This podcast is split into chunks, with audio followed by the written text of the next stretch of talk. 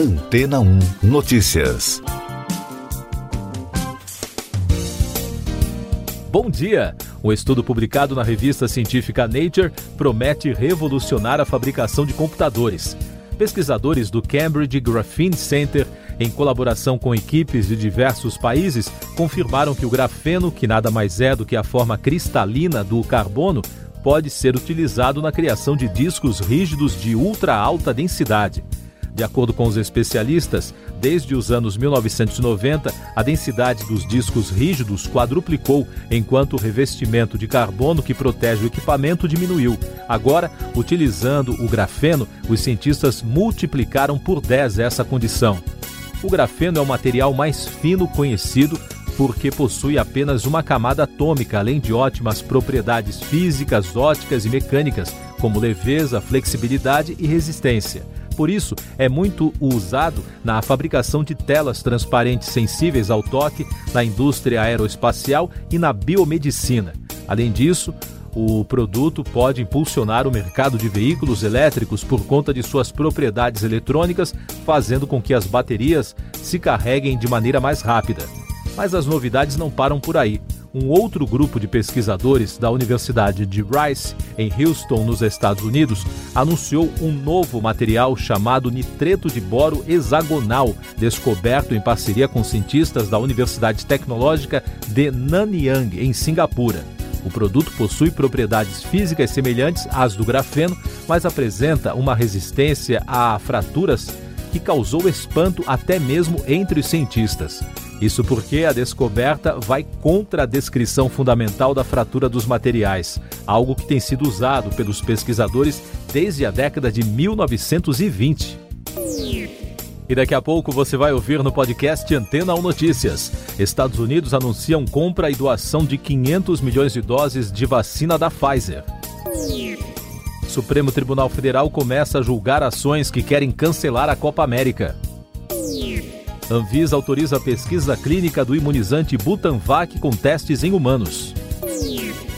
Os Estados Unidos assinaram um acordo com a farmacêutica Pfizer para fornecer 500 milhões de doses de vacina contra a Covid-19. Segundo a imprensa americana, mais de 100 países devem receber o imunizante até o fim de 2022. Não há detalhes sobre quais países receberão as doses. Os ministros do Supremo Tribunal Federal começaram a julgar nesta quinta-feira, em plenário virtual, as ações que pedem a suspensão da Copa América no Brasil em meio à pandemia. Até o momento, Carmen Lúcia e Marco Aurélio Melo votaram pela rejeição dos pedidos. Ricardo Lewandowski votou também pela rejeição, mas pediu ao governo um plano para a realização segura do torneio. Os 11 ministros da corte têm até o fim desta quinta para se posicionar sobre o tema. A Agência Nacional de Vigilância Sanitária autorizou a pesquisa clínica da vacina Butanvac do Instituto Butantan em humanos. Segundo a agência, antes de dar início à imunização dos voluntários, o Butantan deverá apresentar algumas informações complementares sobre testes em andamento com o imunizante. Essas e outras notícias você ouve aqui na Antena 1. Oferecimento Água Rocha Branca. Eu sou João Carlos Santana e você está ouvindo o podcast Antena 1 Notícias. O Ministério Público Federal de Brasília denunciou à Justiça o assessor especial para assuntos internacionais da presidência, Felipe Martins. A denúncia é baseada no gesto feito pelo assessor em uma sessão do Senado. Segundo o MP, Martins agiu de forma consciente. Se a denúncia for aceita, ele pode ser preso, multado e até perder o cargo.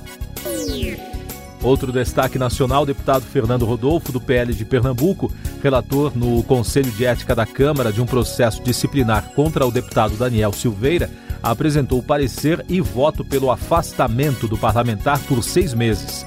Para o relator, Silveira agiu nos limites do exercício do mandato.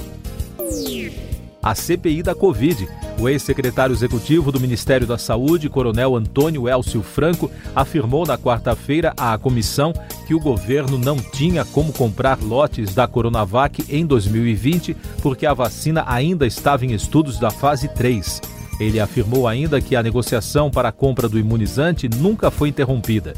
Os senadores aprovaram também na quarta-feira a convocação do deputado federal Osmar Terra e do auditor do Tribunal de Contas da União, Alexandre Figueiredo Marques.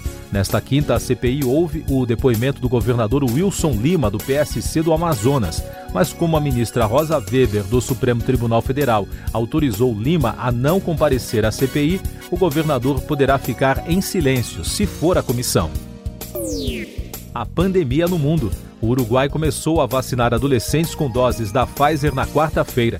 Com isso, as autoridades do primeiro país latino-americano a imunizar menores contra a Covid-19 esperam retomar as aulas presenciais no ensino médio. O farmacêutico americano Steven Brandenburgo, que tentou destruir cerca de 500 doses da vacina moderna contra a Covid-19, foi condenado a três anos de prisão nos Estados Unidos na quarta-feira. Segundo o Departamento de Justiça, o homem acreditava que o imunizante não era seguro e removeu os frascos da vacina da refrigeração. Mais destaques internacionais no podcast Antena 1 Notícias.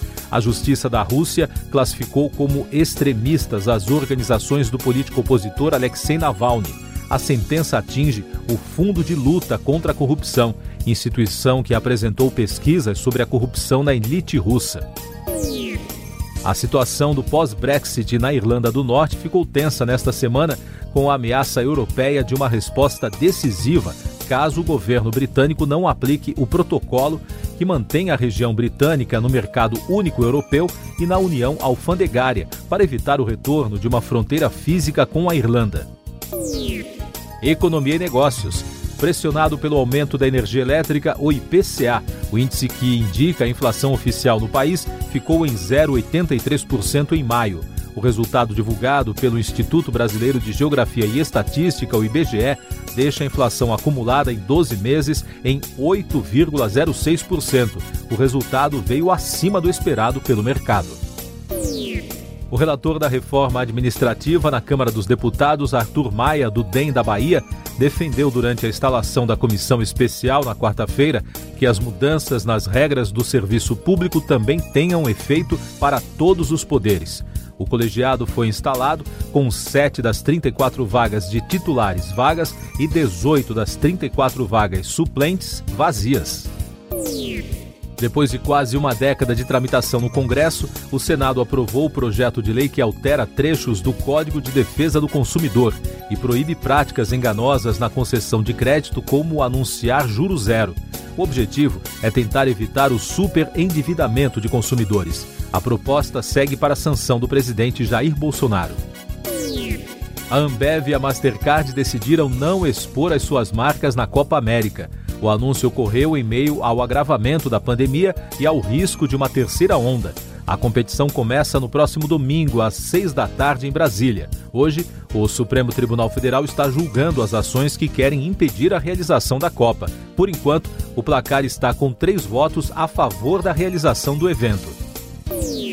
Direitos Humanos, a Human Rights Watch denunciou abusos gravíssimos cometidos pela polícia colombiana. A ONG acusa a corporação de estar supostamente envolvida em 20 homicídios em meio aos protestos anti-governo que começaram no país em abril. A organização recomendou que as autoridades devem tomar medidas para proteger os direitos humanos. No Brasil, ministro Joel Ilan Paciornik, do Superior Tribunal de Justiça, restabeleceu as decisões de cinco tribunais do júri de São Paulo que condenaram policiais militares pelo massacre do complexo penitenciário do Carandiru em 1992. Os julgamentos foram realizados em 2013 e 2014 e anulados pelo Tribunal de Justiça em 2018. Ainda cabe recurso. O processo corre em segredo de justiça os números da pandemia no Brasil. O país registrou 2.484 mortes por Covid-19 na quarta-feira e soma agora 479.791 óbitos desde o início da crise de saúde. O número de casos confirmados já passa de 17 milhões e 100 mil, com mais de 84 mil diagnósticos em 24 horas. E o balanço da vacinação contra a doença aponta que mais de 51 milhões de pessoas já receberam a primeira dose da vacina contra a Covid. O número representa 24,48% da população brasileira.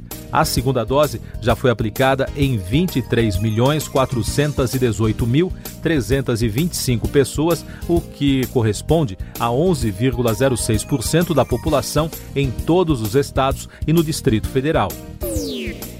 Tecnologia. O portal Cyber News informou que mais um mega vazamento de dados pode ter exposto mais de 8 bilhões de senhas. Se confirmado, o vazamento pode ser o maior da história.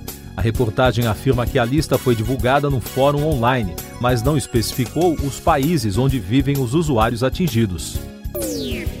Destaque da ciência: um animal microscópico voltou à vida após permanecer congelado por cerca de 24 mil anos na Sibéria. Segundo cientistas russos, o rotífero deloide conseguiu se reproduzir assexuadamente. O experimento foi publicado nesta semana na revista Current Biology. Siga nossos podcasts em antena1.com.br. Este foi o resumo das notícias que foram ao ar hoje na Antena 1.